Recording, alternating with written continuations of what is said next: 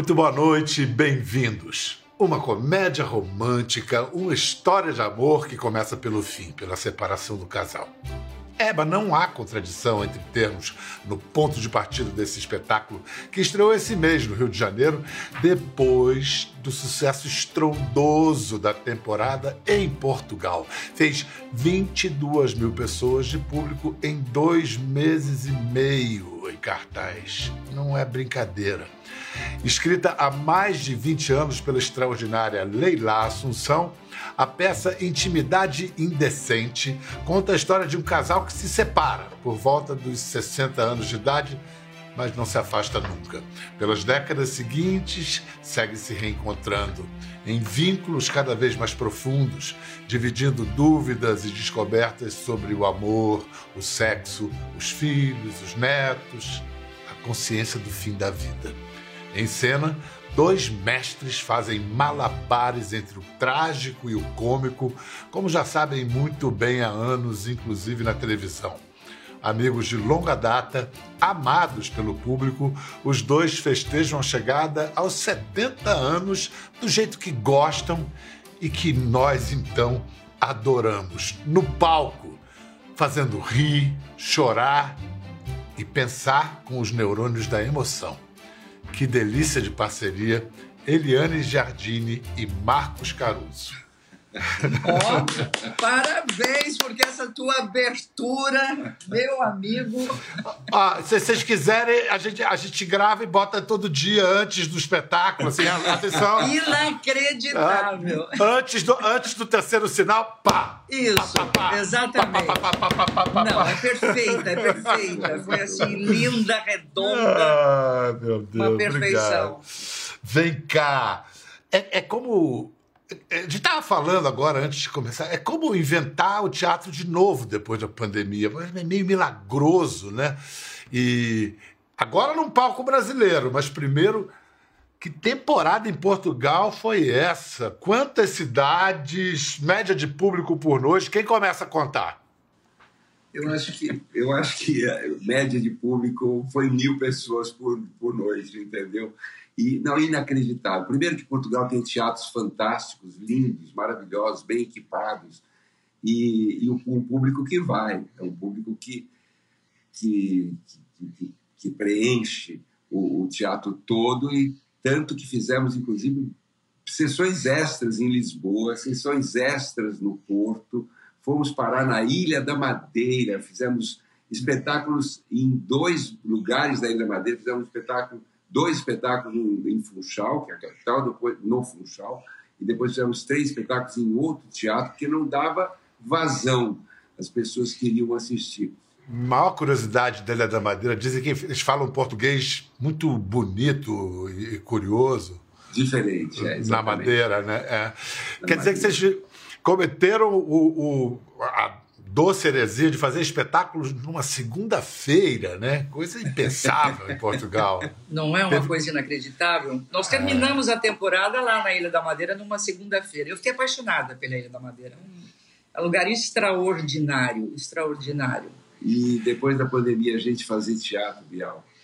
Depois de dois anos fechado, fechado e, e sem contato com o público, de repente você tem mil pessoas todas as noites, é, todos de máscara, né? E é uma coisa que, é, que é difícil também. É outra memória muito, muito dessa época, né? Que vai ficar para sempre. Você olhar uma plateia de mil pessoas, todos de máscara, o medo que a gente tinha que isso abafasse um pouco o som do riso mas não aconteceu, não aconteceu. riam, riam, riam, riam, e às vezes a gente olhava, tinha umas pessoas pegando a máscara e enxugando a lágrima é, que estava aqui, é. porque tem momentos muito emocionantes na peça também. Ah, que maravilha. Escuta, Eliane, foi sua primeira vez em, em se apresentando em Portugal? Sim, para mim foi uma estreia mesmo. Nós ensaiamos aqui na minha casa, nesse sofá, porque nós temos só um sofá em cena, não tem mais nada, né? A gente ensaiou aqui durante um tempo e eu estreiei lá, quer dizer, não poderia ser melhor, né? Depois de dois anos de, de pandemia, você estrear num lugar como Portugal, que é uma, é uma coisa inacreditável, você atravessar um oceano e chegar num lugar lindíssimo, que fala a tua língua, que te conhece tanto quanto as pessoas aqui no Brasil conhecem, e, e lutando teatro e fazendo essa peça foi uma coisa apaixonante, foi muita emoção, muita emoção. Duas coisas são muito bonitas. Primeiro, você sentir que o público está te ouvindo. E outra é o aplauso. O aplauso, aqui, as pessoas levantam imediatamente, aplaudem e já querem ir embora comer uma pizza. né? Lá, eles demoram normalmente para levantar, coisa que nunca aconteceu conosco. O espetáculo terminava e mil pessoas levantavam e não paravam de aplaudir. Nós íamos para frente, sa né, saímos de cena, voltávamos, né, saímos de cena, a Eliana ficava na coxinha de lá fazendo assim. Eu falei, vem, vem, vai, vai. Eram seis, eram sete. Eu não estou habituada com isso. Ele volta, eu. Não, a gente está incomodando. a gente está incomodando. Qual, qual foi o tempo recorde, mais ou menos, de, de volta para aplauso? Deu o quê? 10, eu 15 acho minutos? Que, eu acho que nós contamos, nós tentamos, inclusive, postar algumas, alguns aplausos e não dava, porque o Instagram só permite um minuto. Portanto, com certeza, mais de dois minutos. É, não cabe no Rios. É muita coisa, cara. Que é loucura. Vamos mostrar, para não deixar o Marcos mentir, vamos mostrar um pouco desses aplausos em várias cidades, vários teatros de Portugal.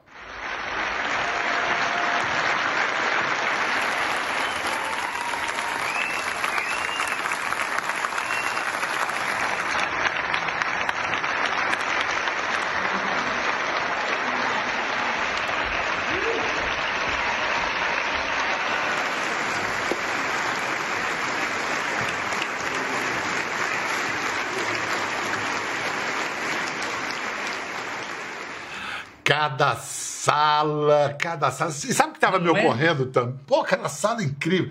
Me ocorrendo também, a gente aqui no Brasil está acostumado com as nossas metrópoles, são contadas, a população se conta em, em milhões de pessoas.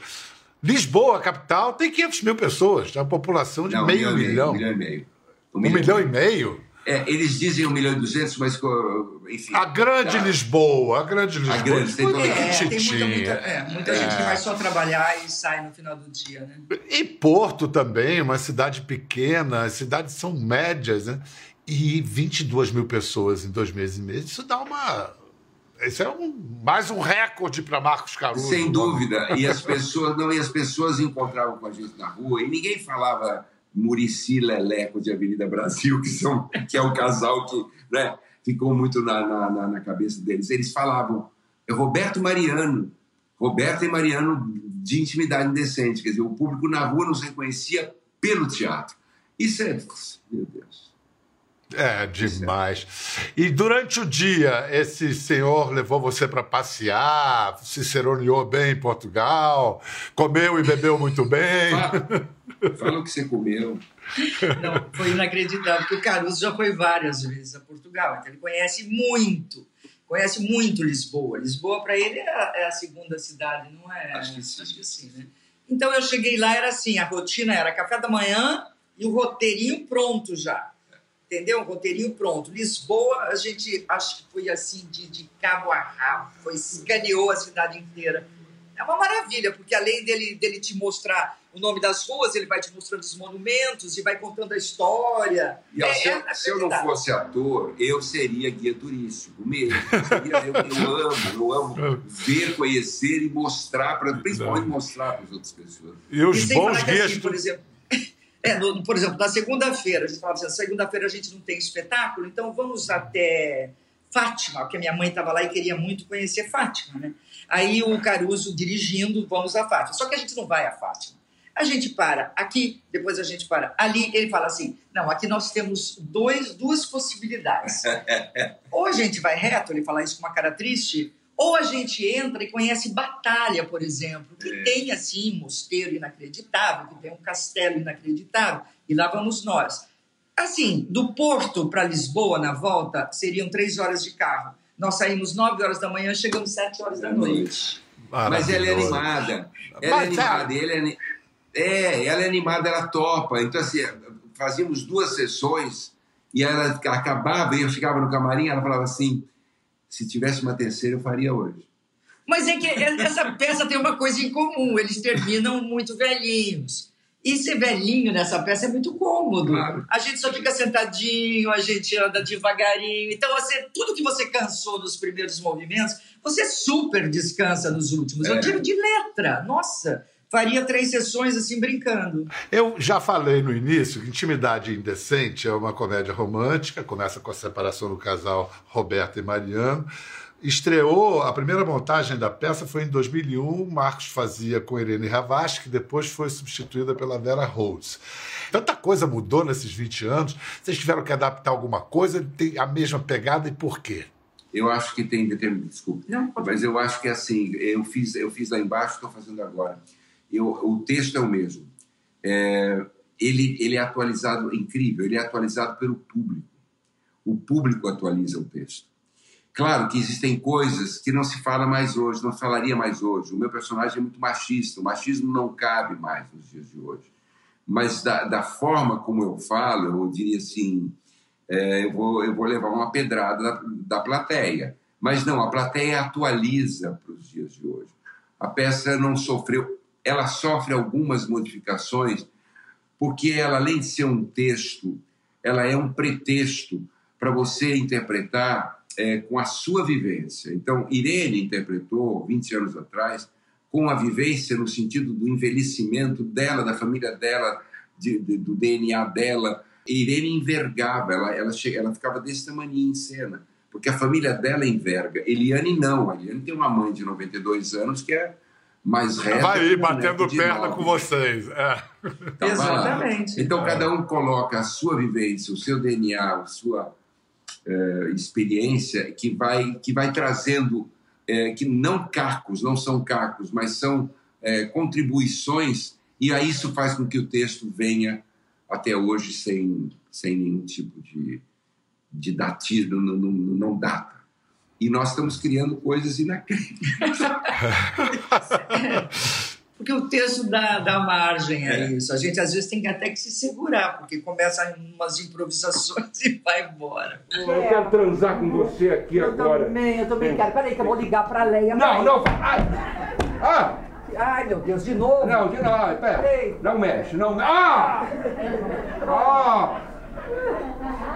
Sabia? Ah. Você não tem estrutura, ah. Você acha que você tem estrutura para viver uma, uma relação erótica assim, moderna, ah. três, com duas mulheres? Não tem ah. estrutura para isso, coitado.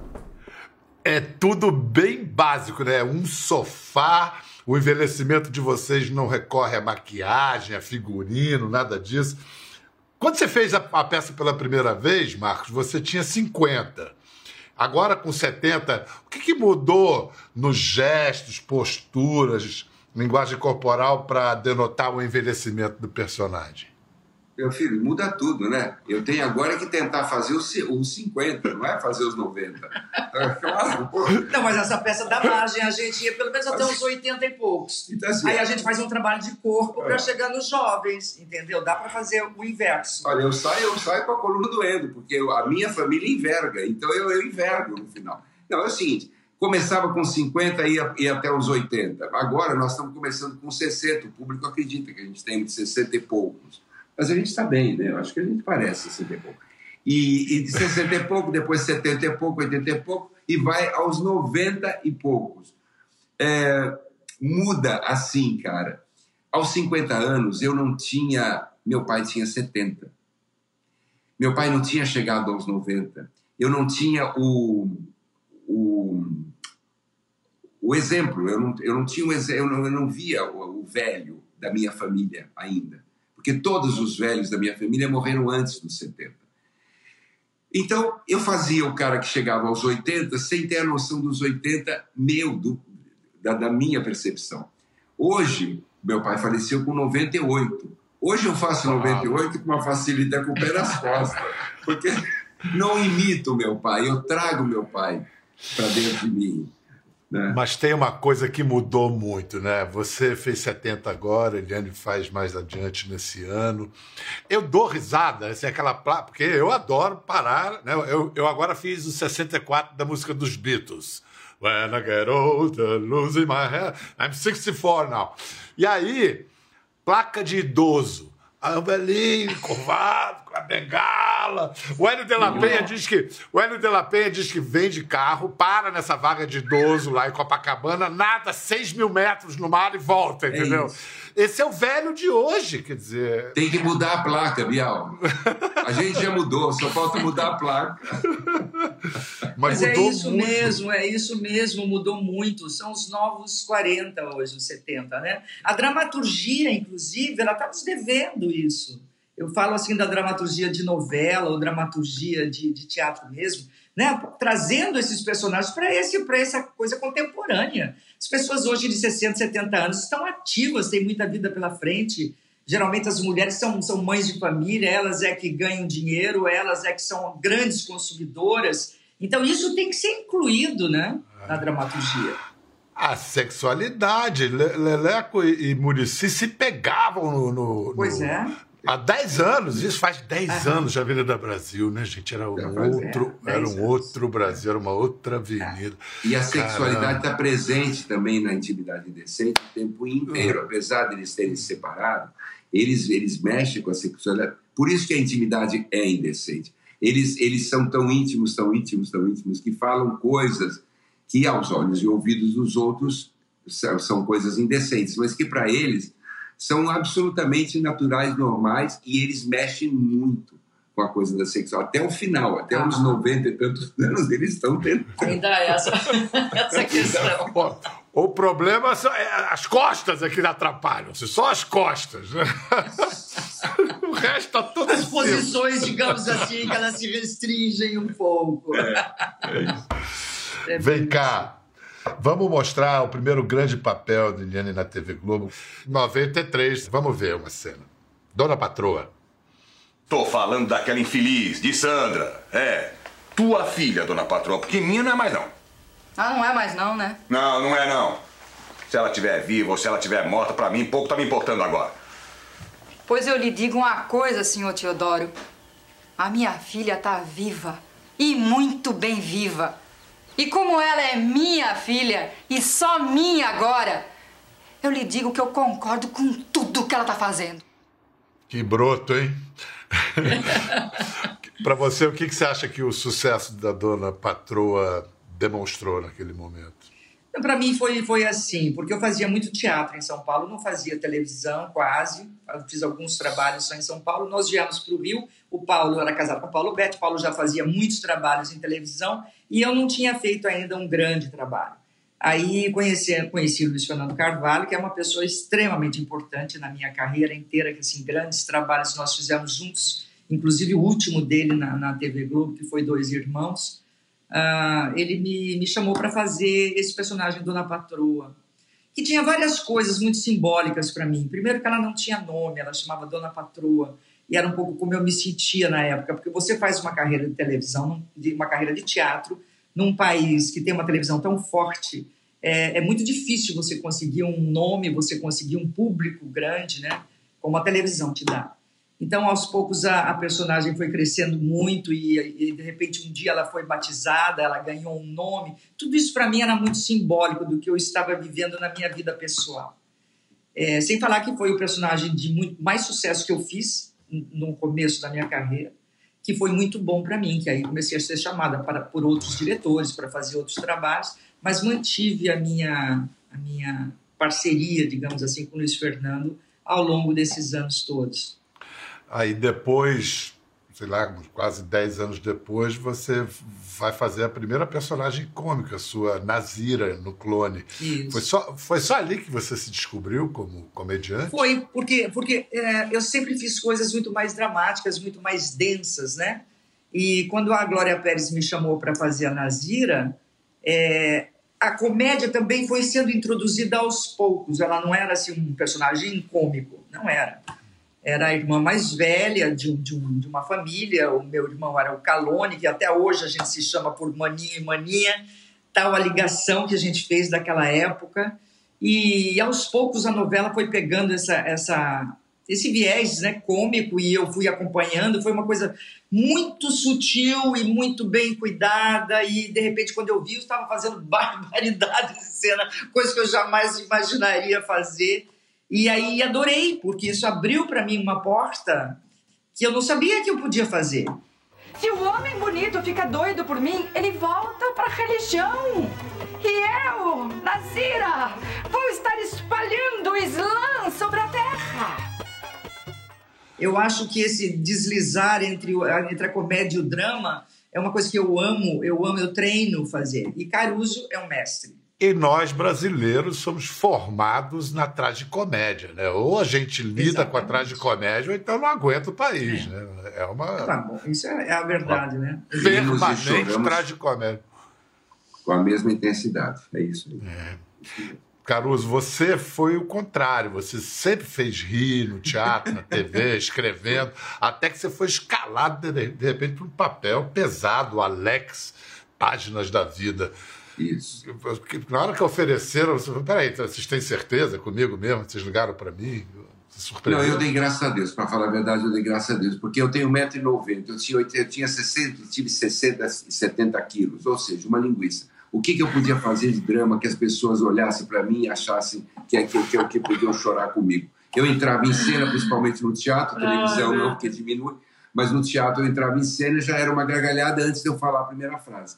Então eu comecei a fazer novela, eh, teatro, teatro, teatro, teatro, teatro, teatro, comédia, comédia, comédia, comédia, comédia, e entrei na televisão fazendo de uma certa forma comédia. Quando veio o drama, cara, quando veio aquilo, e, e, e para mim eu acho que foi o trabalho de ator, quer dizer, ele, esse e, a Avenida Brasil também, porque era uma coisa diametralmente oposta à minha personalidade. Foi, foi um trabalho que eu reputo, eu tenho uma cena em Páginas da Vida que eu reputo como a melhor cena que eu fiz na minha vida foi uma cena que eu fiz com o Tiago Rodrigues, que eu era o pai, uma cena de Manuel Carlos de 11 minutos. Nossa, que loucura.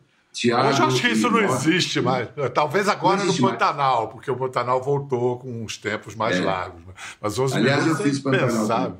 Mas, mas o, o, o Tiago e eu era, éramos dois, e a Ana Paula Rosa é. ficava só meio assim de butuca, é. mas era uma cena do pai, o avô não querendo entregar o neto e o pai querendo pegar o filho. E... Foi lindo, trabalho lindo. O que é que você quer aqui?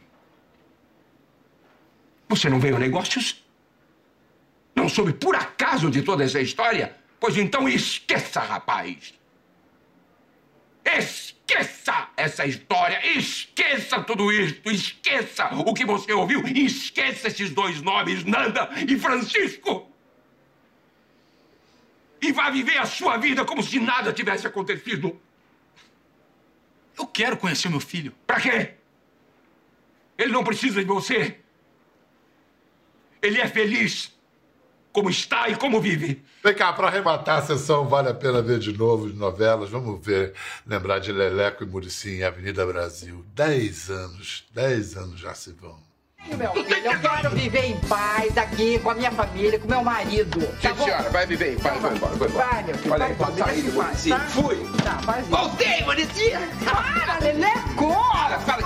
Toda vez que tu me olha, tu quer minha garrafa. Não aí. quero agarrar coisa nenhuma. Mas eu quero. Não quero. É que, é que você fica me olhando aí com esse olho. Eu olho mesmo. Aí me dá uma coisa, mesmo. entendeu? Isso é meu, vem cá, já foi, vai ser. Vem aqui, Muricy, tive uma ideia.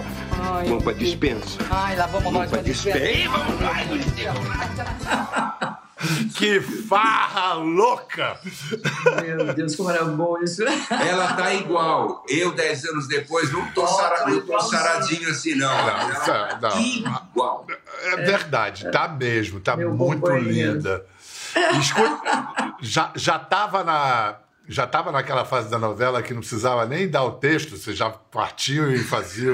Não, mas essa novela não é, não é assim. Mas essa novela teve essa peculiaridade. O núcleo ali da, da Casa de Tufão era assim que a gente fazia. A gente entrava no estúdio uma hora da tarde e ficava junto com a Mora e com o editor juntos no estúdio. E, e a gente. Era Gustavo, né? É, é. Augusto. Augusto. Augusto. É. E a gente ficava improvisando umas duas, três horas, improvisando várias cenas. E ali a Mora e o Augusto já viam os, os improvisos que tinham sido muito bons e já marcavam aquilo como cena. É. Aí quando a gente ia gravar, aquilo já tinha sido super ensaiado, improvisado, e aí saía o que saiu. Né? Essa e foi em cima de um texto delicioso do é. João Manuel Carneiro, que também, isso tem, tem que ser, esse crédito tem que ser dado, João Manuel adorava isso. Adorava, nos dava carta nos branca. dava carta branca.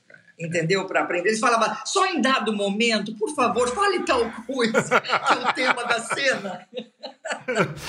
Mas vai cá, E a gente traz isso para a peça. Essa química É. que a gente conseguiu, eu acho que esse é que é o grande, um dos grandes trunfos da peça, a cerejinha do bolo, o mais, o plus, que fala assim, meu Deus, mas como é, é boa a peça, é boa, funciona, é tudo bem, choramos, nos rimos, rimos, mas tem uma coisa de uma relação entre eles e nós adquirimos isso nessa convivência em Avenida Brasil. Roberto e Mariano não são cariocas como Leleco e Murici, né? Não, Não, não, Não. não são. Porque Não. Nós somos... é, paulistas.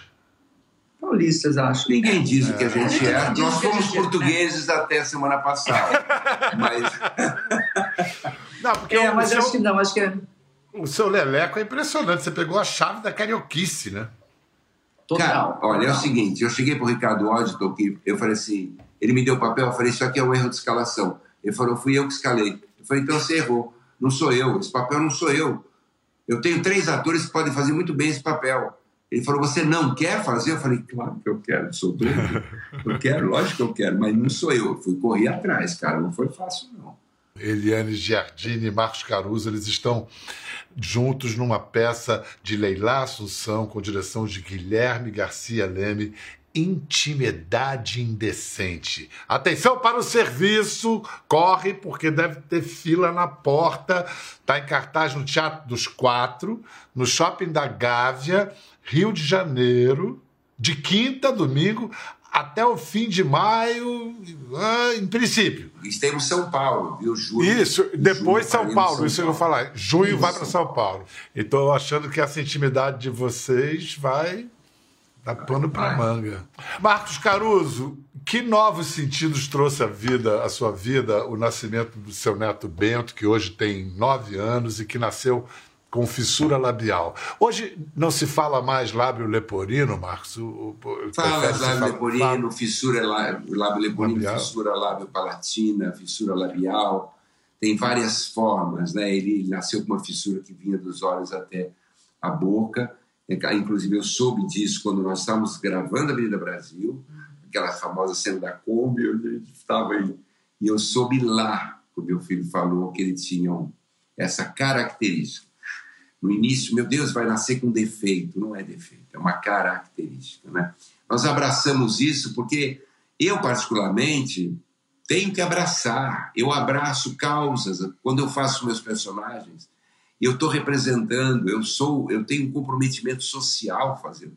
Como ser humano, ainda mais com uma, uma, uma, eh, eh, uma causa própria de, de alguém que é meu, que tem o meu sangue, meu neto, vamos lá e vamos em frente. A minha nora abriu essa ONG, Ela tem uma As- organização chamada As Uma- Fissuradas, As né, Fissuradas? Aham. onde ela, exato, onde ela, ela, ela publicou livros. É, é muito pouco que se sabe, é muito pouco que se. a- a- o poder público dá muito pouco para essas pessoas, crianças, mães e pais que escondem filhos porque têm a fissura, crianças que crescem, se tornam adolescentes, adultos com problemas porque não operam, porque não tem um, tem um centro em Bauru que é referência. Existem alguns centros no Brasil, mas ainda é muito pouco. Quem quiser saber alguma coisa, www.asfissuradas, entre em contato. Minha nora é uma, é uma das que está à frente disso tudo. E Bento está maravilhoso, porque também temos, com a graça de Deus, oportunidades, condições financeiras, recursos e, e, e conhecimento para fazer as cirurgias necessárias. Mas ele é uma criança absolutamente normal e, E feliz. e eu estou muito feliz em poder falar isso no teu programa e abrir mais esse, esse debate, essa, essa discussão. Esse men- menino abençoado já pelo nome, né? Bento. Já pelo nome. É, é, é isso. E Eliane, você tem seu neto Joaquim, que tem nove meses agora. E Hoje, virá- 10. Hoje 10? ele faz oh, parabéns. É, E virar avó para você trouxe mudanças na sua vida? É, você se diverte? O que, que é? O que é que... muito cedo ainda para dizer, na verdade, Biel, porque assim, por enquanto ele é muito pequenininho, né? Por enquanto é só um amor assim que não cabe, né? Não cabe dentro da gente. Criança é uma coisa muito especial, né? Uma coisa muito, muito especial, muito mágica. E e aí tudo a gente acha lindo, o Joaquim eu acho ele especialíssimo em tudo, aquelas coisas que qualquer pessoa, sou muito coruja, obviamente, mas tenho muitos planos assim com ele. Quero muito ter grandes conversas com ele, viajar com ele, sabe? Não vejo a hora de, de ter uma pessoinha ali para conseguir conversar, né? Tem uma frase da peça, não sei se eu devo falar aqui ou não, mas enfim. Por favor. Eu, eu sempre é porque assim eu sempre faço alguma peça por uma frase. Eu vou fazer uma peça, eu quero falar só aquela frase. E nessa intimidade decente tem uma frase que todas as noites, quando eu falo, eu digo, eu estou em cena só por isso. Que é, quando ele está mais, bem mais velho, ele diz: Nós não somos mais urgentes para os nossos filhos. E isso é um sentimento dele, mais velho, em relação ao filho na peça e aos netos. Por enquanto, graças a Deus, meus filhos não estão me devoltando para escanteio. Graças a Deus. Não, nem as minhas. Nem as tuas. Não, absolutamente. Mas é urgente ir ao Teatro dos Quatro do Rio, assistir esses dois maravilhosos no palco, fazendo intimidade indecente até o fim de maio. Depois, em junho, os paulistas vão ter a sua vez. Obrigado, gente. Uma delícia conversar com vocês. Ah, e assim, lindo. Eu não sei se eu vou, ah, vou estar no Rio antes de, de fim de maio, mas em junho, aqui em São Paulo, vou lá me, me enxergar em vocês também, Ah, pelo jeito. Parabéns pelas tuas conversas deliciosas. Parabéns Ah, pelo teu programa, para a tua equipe. obrigado, Para você, parabéns. Parabéns Muito bom. mesmo, é uma honra sempre para a gente uma- receber o convite para fazer teu programa. Imagina. Honra redobrada aqui desse lado. Muito, muito obrigado. E uma honra ter a sua audiência em casa. Até a próxima. Quer ver mais? Entre no Globoplay.